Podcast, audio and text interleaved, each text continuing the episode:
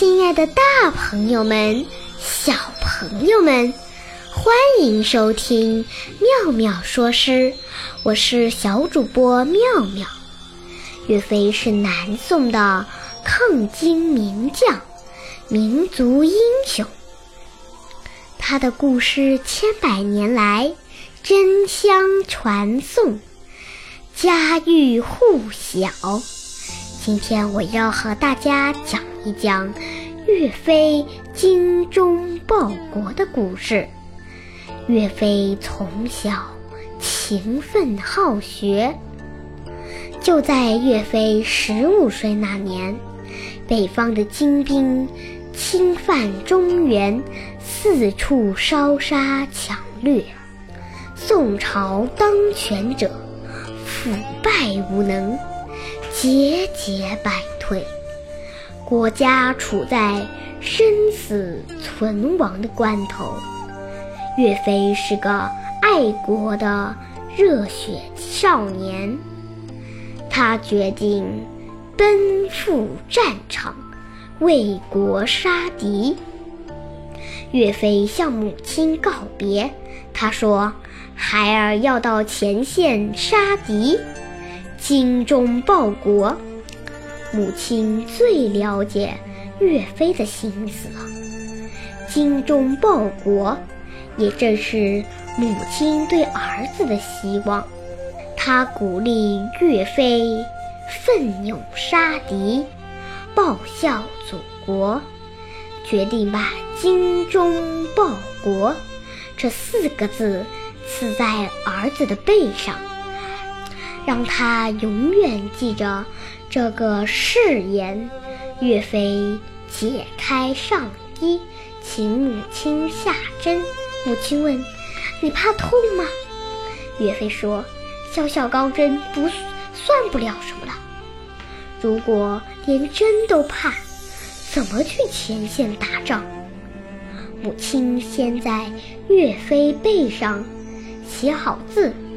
然后用绣花针刺了起来，刺完之后又涂上醋墨，从此“精忠报国”四个字永远不褪色的留在了岳飞的后背上。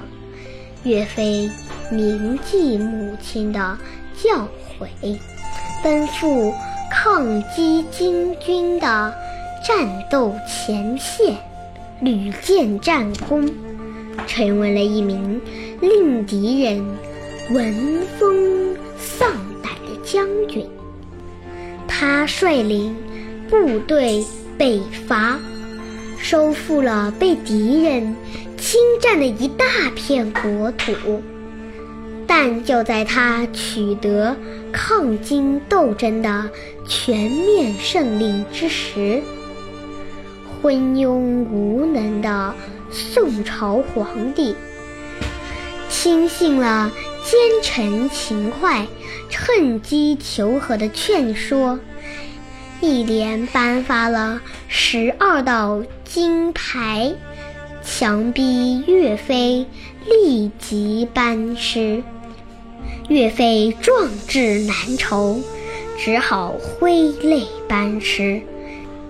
写下了千古绝唱《满江红》。怒发冲冠凭栏处，潇潇雨歇抬望眼。仰天长啸，壮怀激烈。三十功名。成于土，八千里路云和月。莫等闲，白了少年头，空悲切。靖康耻，犹未雪。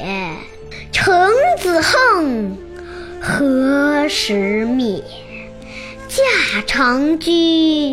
踏破贺兰山去，壮志饥餐胡虏肉，笑谈渴饮匈奴血。待从头收拾旧山河，朝天阙。今天的节目到此结束，欢迎大家下次收听，再见。